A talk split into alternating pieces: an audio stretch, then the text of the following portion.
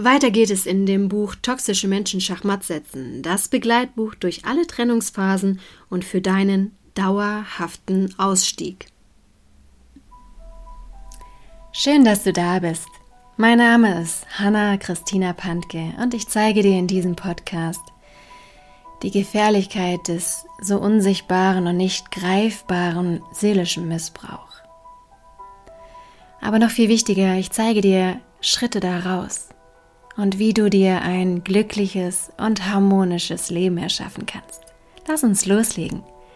Dein Podcast für dein Seelenheil.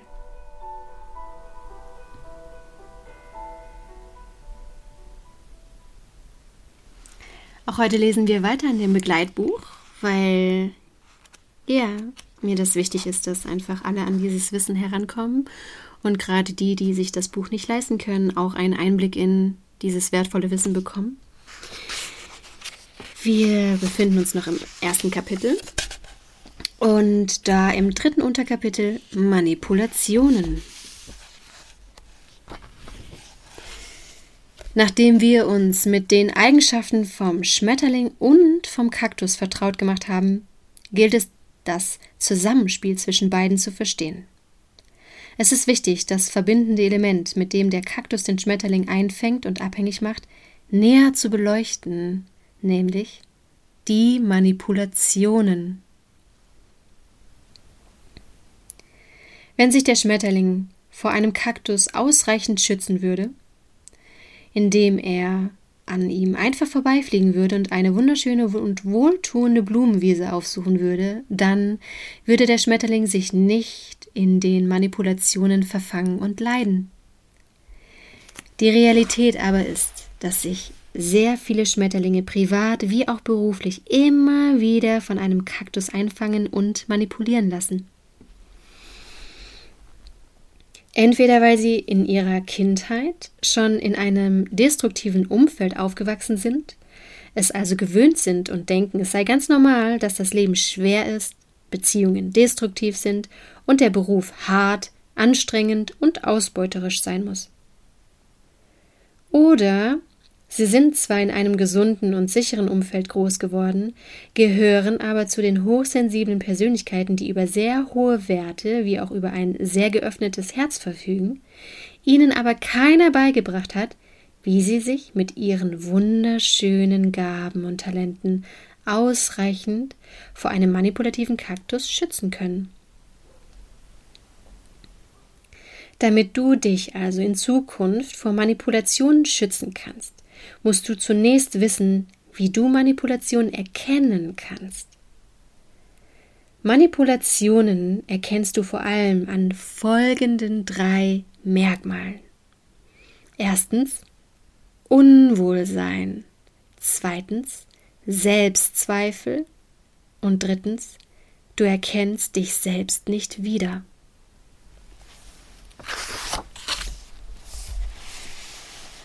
Unwohlsein. Sobald du dich unwohl fühlst, weil du Stress, Druck, Verwirrung spürst, befindest du dich in einer Manipulation. Die eigenen Bedürfnisse und Grenzen werden ignoriert und übergangen.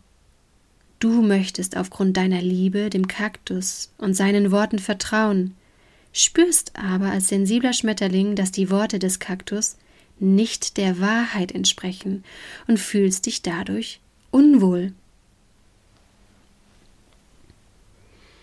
Selbstzweifel durch Gaslighting und Schuldumkehr. Egal was passiert, der Kaktus redet dir sehr geschickt ein, dass du an allem schuld bist. Er und sein Umfeld sind groß, stark und richtig. Dadurch zweifelst du immer an dir selbst, an der Richtigkeit deiner Wahrnehmung, deiner Gefühle, deiner Wünsche und deiner Bedürfnisse.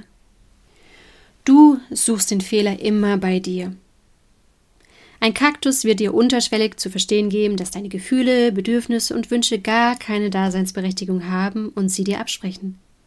Er gibt dir das Gefühl, allein sein Verhalten und seine Meinung seien richtig.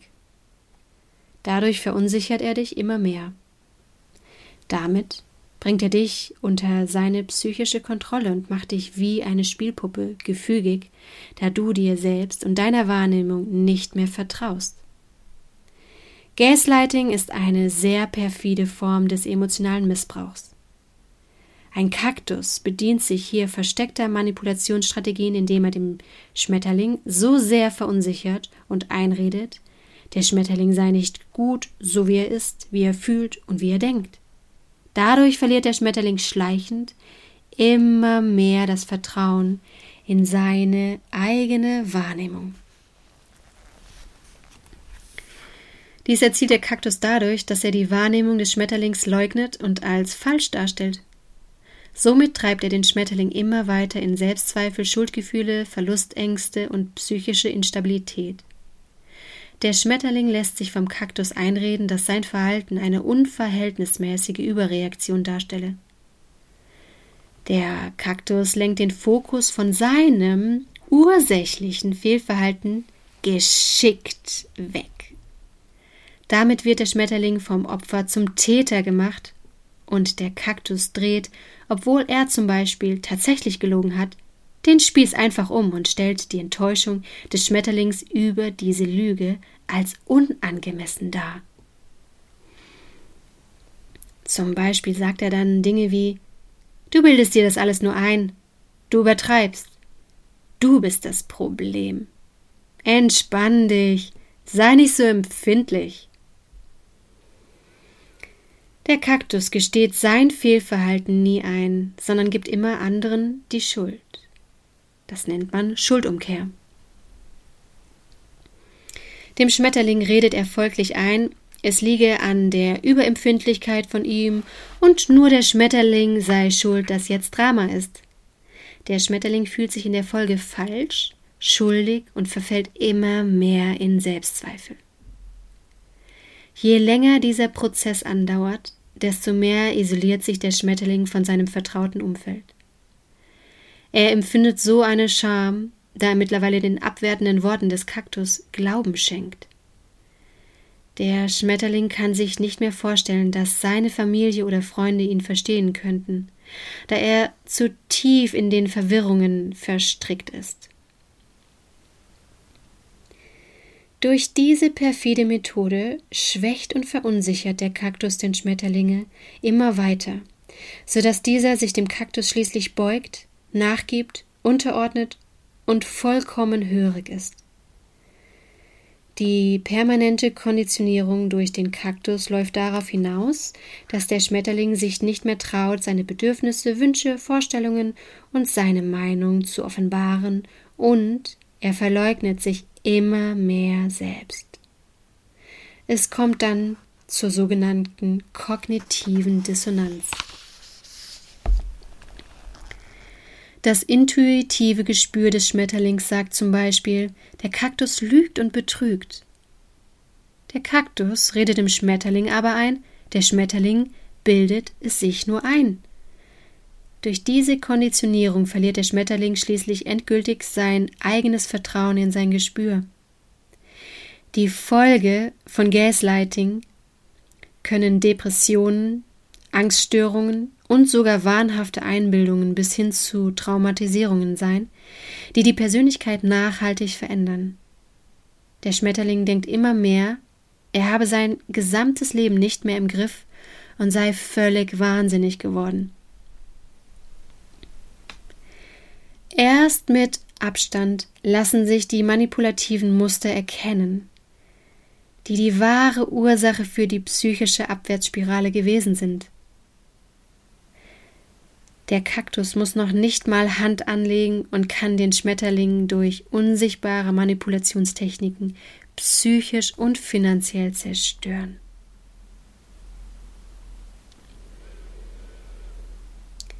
Du erkennst dich selbst nicht wieder. Wahrhaftig liebende Menschen holen das Beste aus anderen heraus. Ein Kaktus aber holt aus dir die schlechteste Version deiner selbst heraus. Er treibt dich ins Drama. Du leidest, du fühlst dich unverstanden, verwirrt, schlecht, schuldig und zweifelst nur noch an dir selbst. Dadurch ziehst du dich immer mehr von deinem Umfeld zurück und isolierst dich immer mehr. Diese Isolierung und die fehlende Spiegelung durch liebevolle Vertraute verstärken den Teufelskreis und die Abwärtsspirale. Du endest depressiv, traurig und erschöpft.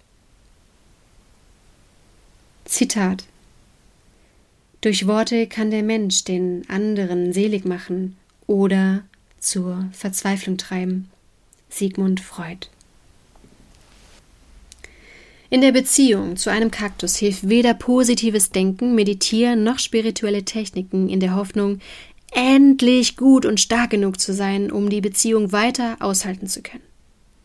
Indem du die Beziehung mit dem Kaktus weiter aufrecht erhältst und dich nur noch mehr anstrengst und bemühst, verlängerst du nur weiter dein Leiden. Wenn du dem gefährlichen Verhalten eines Kaktus mit ungesunder Weichlichkeit entgegentrittst, dann ist das sowohl für dich als auch für den Kaktus zugleich schädlich. Du musst ihn mit schneidender Klarheit hinwegfegen. Das ist ein Akt der Liebe zu dir selbst und zum Kaktus. Ein Kaktus ist und wird immer ein Anker bleiben, der dich nach unten zieht. Schneide ihn endlich los und fliege weit empor. Ja, und auch dieses freitagliche About Me möchte ich trotz der Lesung mit einem wunderschönen spirituellen Spruch für dein Herz beenden. Es ist die zweite Aprilwoche und ich wünsche dir ganz viel Genuss bei diesem Spruch. Ins Äußere des Sinnes als verliert Gedankenmacht ihr Eigensein es finden Geisteswelten den Menschen Sprossen wieder, der seinen Keim in ihnen, doch seine Seelenfrucht in sich muss finden.